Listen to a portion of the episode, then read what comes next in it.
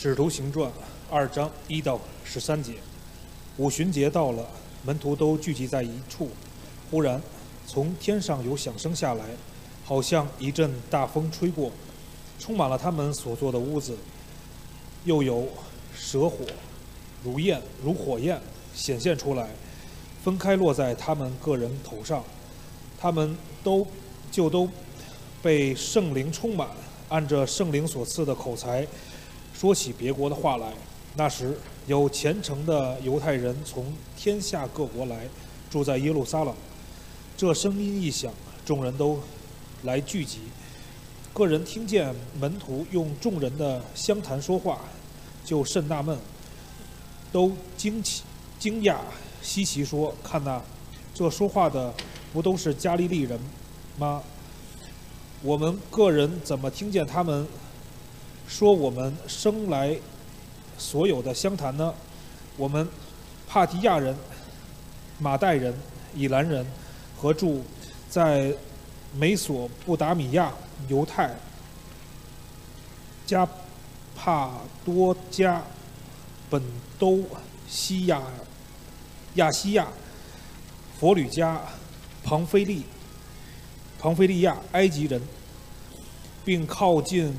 古利奈的利比亚一带的人，从罗马来的客旅中，或是犹太人，或是进犹太教的人，克里特和阿拉伯人都听见他们用我们的相谈讲说神的大作为，众人都惊讶猜疑，彼此说这是什么意思呢？还有人讥诮说他们无非是新酒灌满了。以上是神的话语。今天的经文是关于圣灵降临，啊，那圣灵是在五旬节的时候降临的。经文第一节呢就告诉我们，五旬节是逾越节之后的第五十天呢。这是为什么中文翻译是五旬节啊？旬在中文里面是十天的意思，五旬就是五十天，五旬节呢就是逾越节之后的第五十天啊，是过这个五旬节。那耶稣呢？他是在逾越节的后一天复活的，啊，那路加说他显给门徒看四十天之久，然后呢，到第五十天五旬节的时候呢，圣灵呢就降临在使徒的身上。那圣灵降临的这个来龙去脉呢，就记录在今天的经文里面。圣灵的降临是相当。呃，有显著、相当显著的一件事情啊，因为圣灵的降临呢，象征神的救赎历史开启了一个新的一页。圣灵降临呢，象征神的救赎历史开启了一个新的一页。我们晓得圣灵是三位一体神的第三位啊，圣父、圣子和圣灵。那在人类救赎的进展当中呢，我们看见主要是圣父他预备救恩。圣子耶稣完成救恩，圣灵呢施行救恩，好，圣父预备救恩，圣子完成救恩，圣灵施行救恩。所以新约圣经特别啊，告看我们看见说，三位一体的神在救赎人类的工作当中，各自有不同的角色。前两周我们提到，耶稣他死了复活，完成他在地上的工作，就升天了。之后呢，圣灵来啊，把耶稣的救赎呢施行在人的身上。但是呢，圣经也告诉我们，三位一体的神同时参与在救赎过程当中的每一个阶段，无论是预备救恩也好，是完成救恩也好，还是施行救恩也好，三位一体的神呢，都一起参与在。这每一个阶段当中，虽然呢三位一体的三位呢有各自不同的着重的地方，也因为这样，所以我们在使徒行传一章一节那边啊提到，耶稣开头所行所教训的，所行所教训的这这个词呢，在原文里是现在式，啊，照理讲，以我们的理解啊，耶稣升天之后，他所行所教训的就结束了，是不是？但是陆家写的时候呢，他没有说就结束了啊，用过去式，他用现在式代表现在此时此刻，耶稣呢依然在行事，依然在教训人。怎么样实行事？怎么样教训人呢？耶稣是透过圣灵啊，继续的形式，继续的教训人。因为这样子啊，我们看见三位一体神的工作是有分别的，圣父、圣子、圣灵各自负责不同的工作，但是呢，他们在每一项工作上面都是一起同工的。耶稣在世的时候啊，路加说他被圣灵充满，满有圣灵的能力。换句话说，耶稣在世上的时候呢，圣灵不是不在啊，圣灵跟耶稣一起同工，圣灵充满耶稣，给耶稣能力。那约翰也说，神赐给耶稣，神赐圣灵给耶稣是没有限量的。神赐圣灵给耶稣没有限量，这句话呢，三位一体的神又同时出现。耶稣在世工作的时候，三位一体的神一起同工。同样的啊，在耶稣升天之后呢，耶稣的工作不是就结束了啊？圣灵开始施行救恩的时候呢，是是把耶稣的工作传到地极。耶稣借着圣灵继续的在行事，继续的在教导。所以由此可见，我们看见三位一体的神啊，如何在救赎的事情上面是三位负责不同的工作，但是又在各式各样的工作上面，他们都是一体在进行的。那我们会问啊，为什么耶稣复活之后，他不自己去接下去救赎的工作？为什么要耶稣离开升天，让圣灵来继续耶稣的工作呢？耶稣自己告诉我们啊，约约翰福音里十六章，耶稣说：“我去是与你们有益的，我若不去，保惠师就不到你们这里来；我若去，就差他来。”耶稣的意思是说啊，他离开了，换圣灵来，对门徒、对信徒来说是更加有益的。耶稣自己的话说，他离开了，圣灵来了，接续他的工作，比耶稣自己在地上呃继续他的工作呢是更加有益的。为什么呢？我想至少有两个原因。啊，第一个原因呢是约翰福音接着说，圣灵是要教世人为罪、为义、为审判自己责备自己。这个是圣灵非常特殊的工作啊，要人为罪、为义、为审判自己、责备自己。意思就是，耶稣赦免人的工作已经完成了，但如果圣灵没有叫人去为罪、为义、为审判自己、责备自己的话呢，就没有人可以得救。啊，耶稣已经为人的罪死在十字架上了，他已经完成了。但这个耶稣完成的救恩要怎么样进到我的心里？要怎么样进到你的心里？需要有圣灵在你我的心里做为罪、为义、为审判自己责备自己的工作。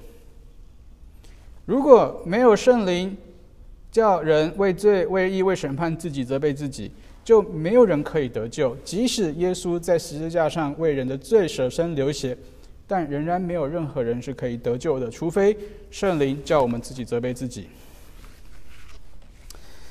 一个知道自己有罪的人才会去接受救恩。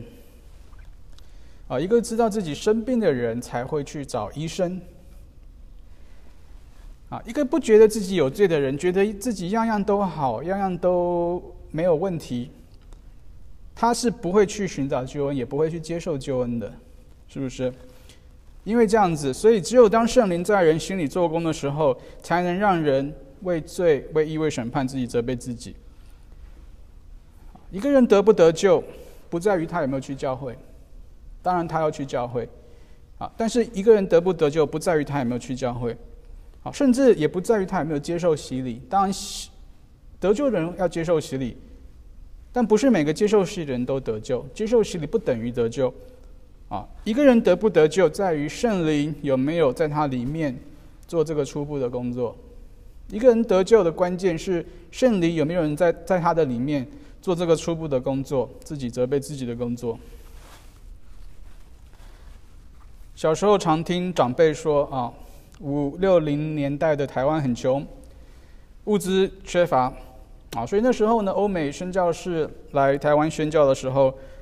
通常都带着很多很多的民生用品去发放，啊，所以大家只要去聚会呢，就可以拿一些米啊、糖啊之类的东西啊。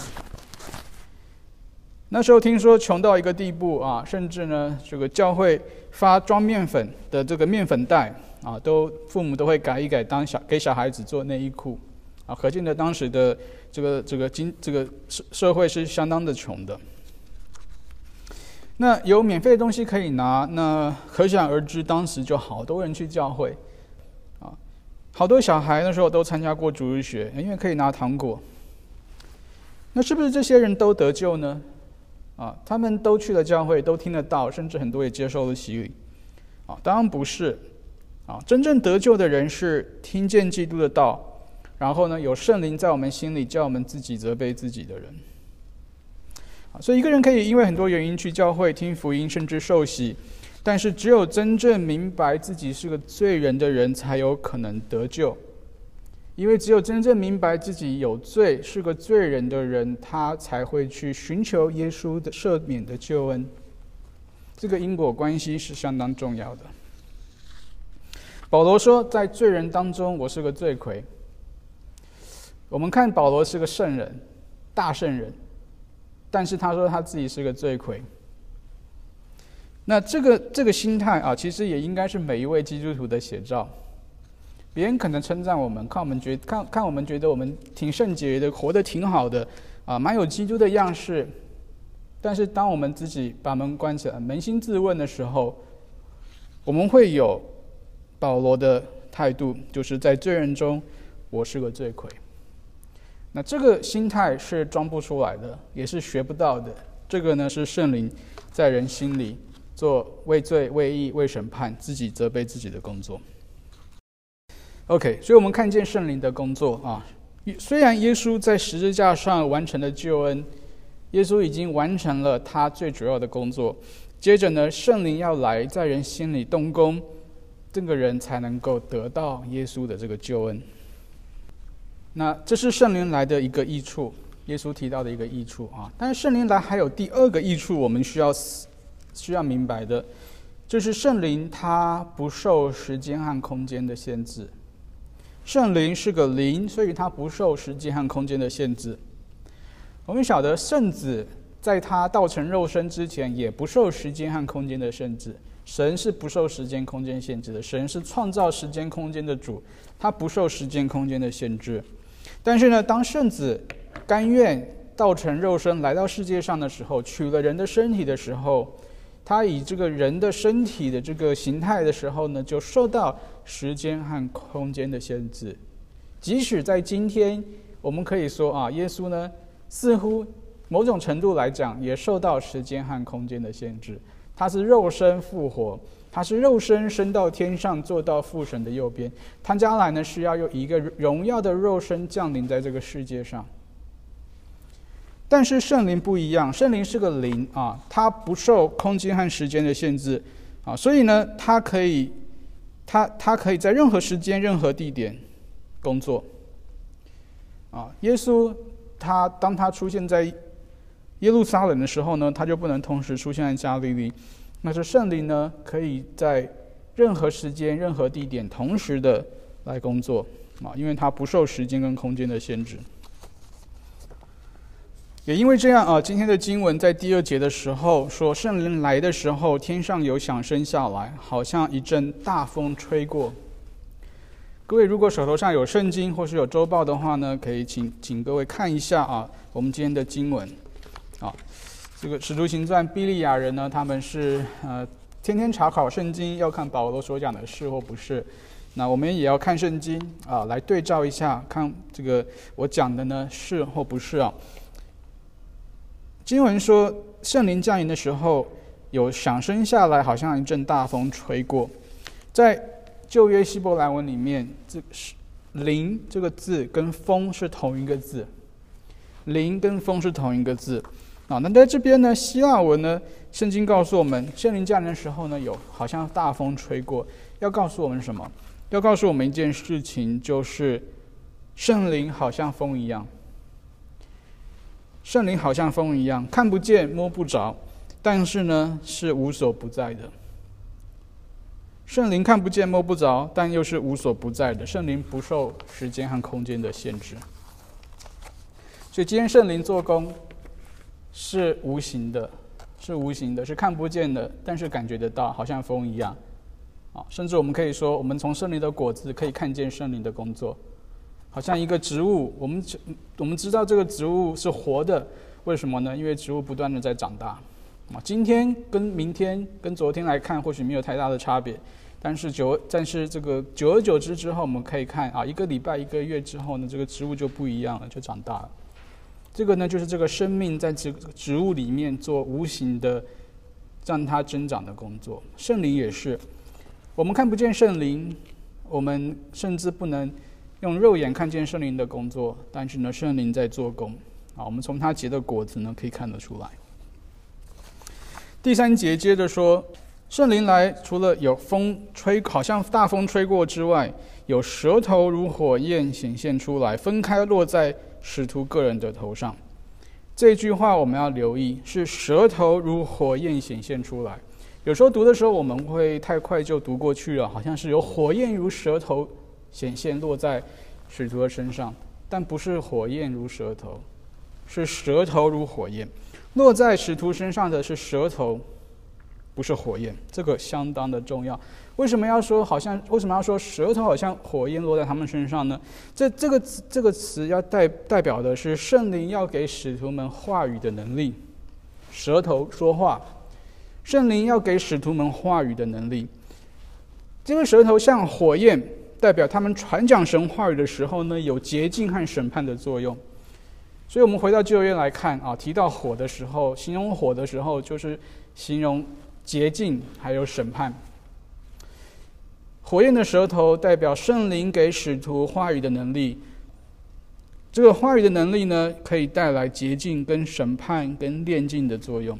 所以十一节呢，就是说他们开始用各国的相谈讲说神的大作为。这给我们一个很重要的提醒，就是圣灵的主要的工作呢是话语的工作。圣灵主要的工作是话语的工作，是要传讲福音、传讲真理、传讲神的作为。很多人认为圣灵的工作是要医病赶鬼，啊，或是说。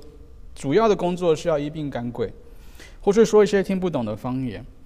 但是我们看见，在五旬节圣灵降临这个最重要的日子里面，经文给我们的提示一再让我们看见，圣灵的主要工作是话语的工作，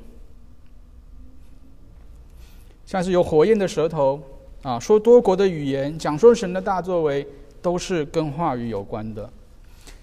这些都明显的告诉我们，圣灵来的主要工作不是神机医病，而是讲一人能听得懂的、悟性能懂的话语。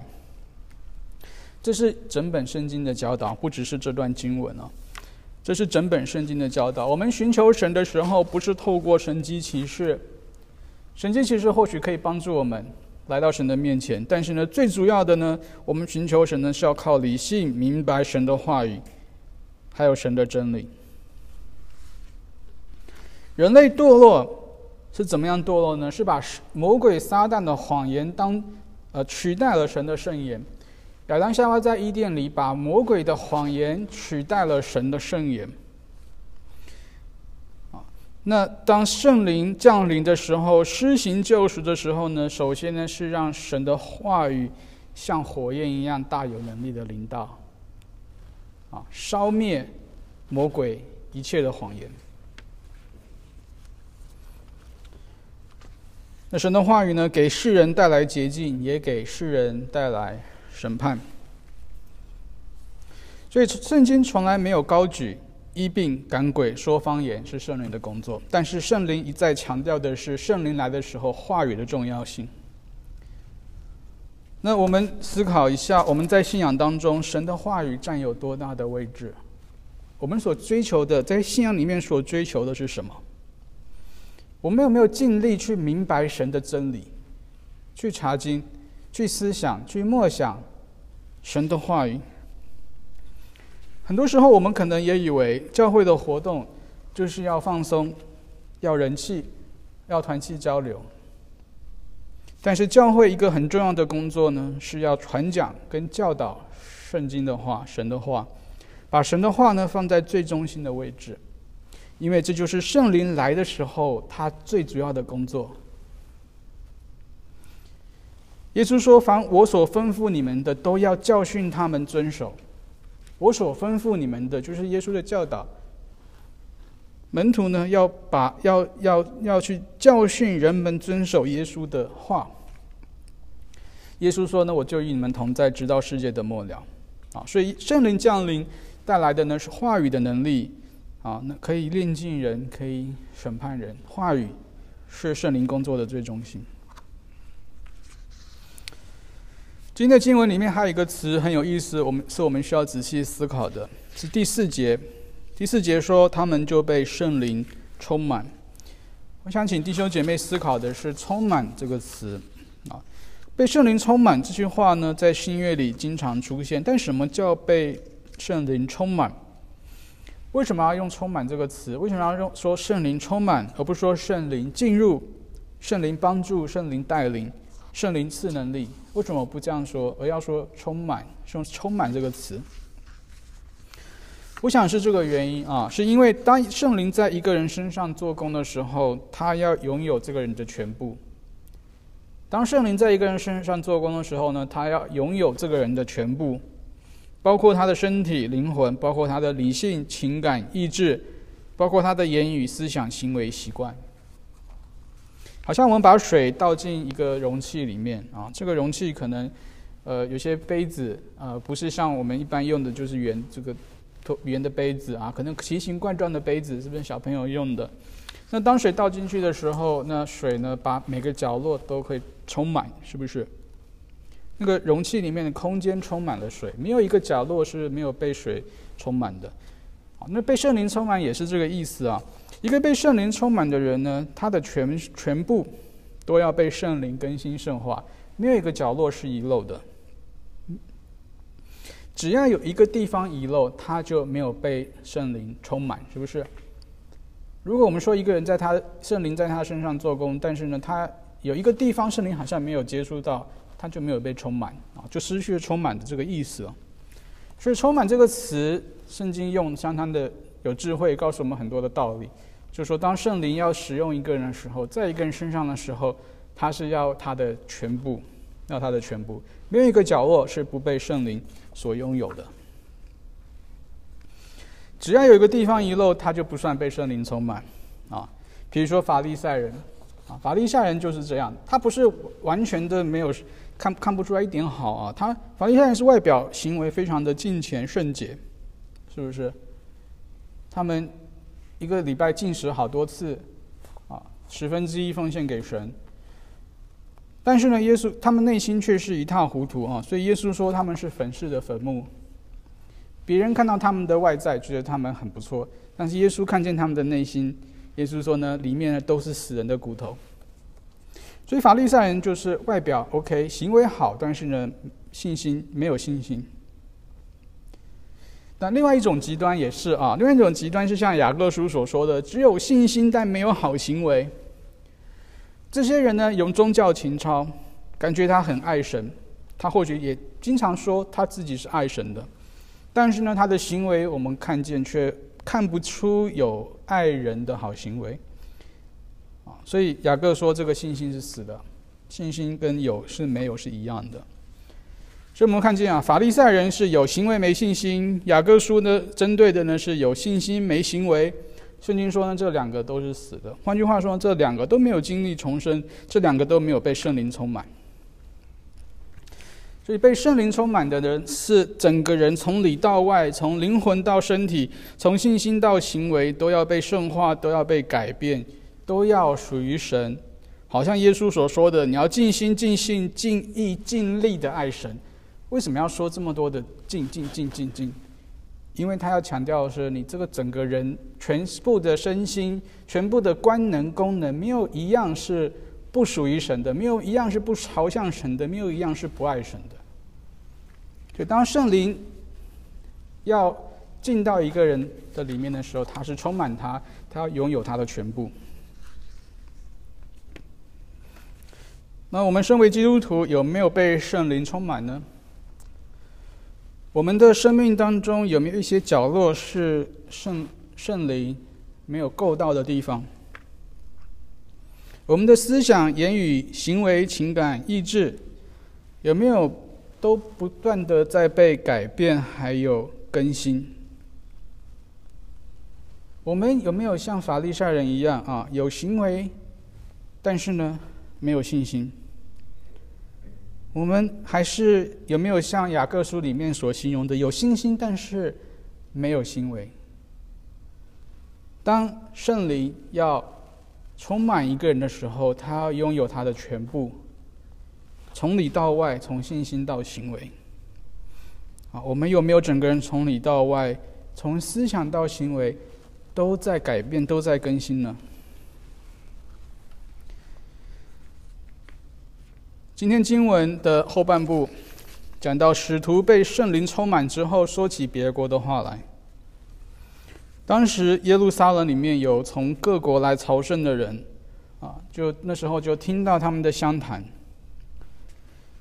这些人呢，有些是耶路撒冷本地的居民，有些呢是从外地过来啊，来过逾越节还有五旬节的。那路加呢，在呃第九节啊，一直到第十一节，啊，巨细靡遗的列出了许多的国名地名。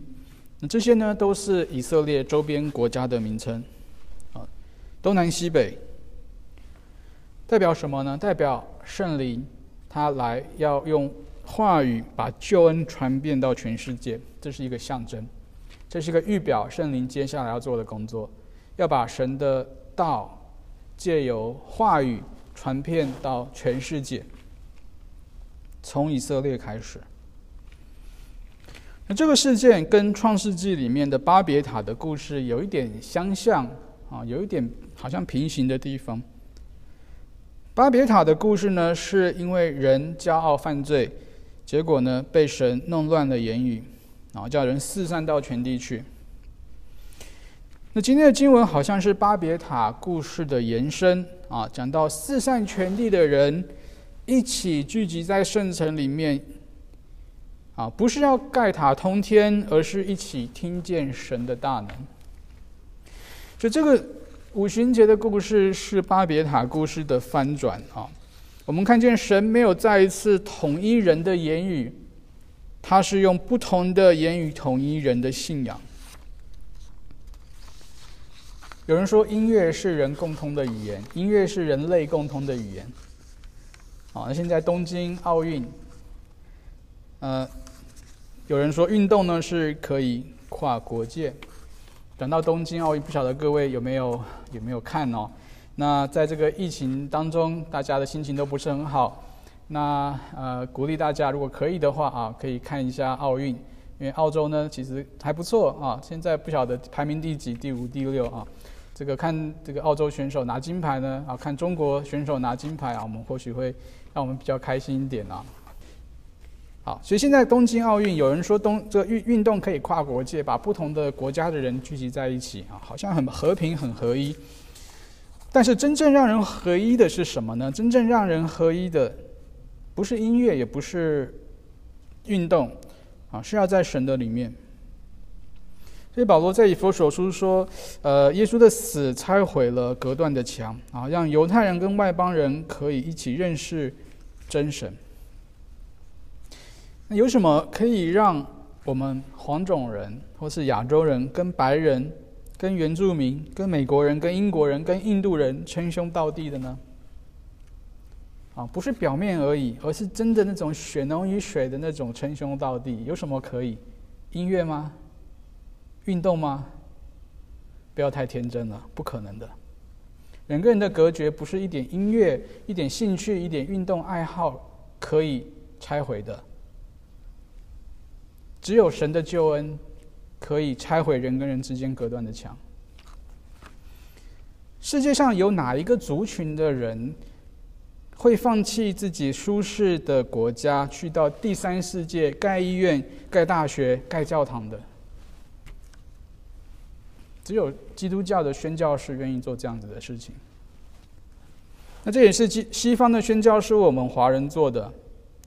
中国最早的大学、最先进的医院是西方宣教士盖的。啊，我们说血浓于水啊，讲到亲情的这个呃这个可贵啊，但是呢，我们有发觉有时候基督徒做的事情比自己亲人好友做的更有爱心。西方宣教是跟我们华人八竿子打不着关系的，为什么要放弃自己的舒适来到那边去帮忙，而且不受到我们的感恩，还被杀害、被欺压、被赶出去？为什么？因为只有在三位一体的神里面，先体会到基督舍己的爱的这些人呢，才懂得什么叫爱，他们也才知道怎么样去爱人。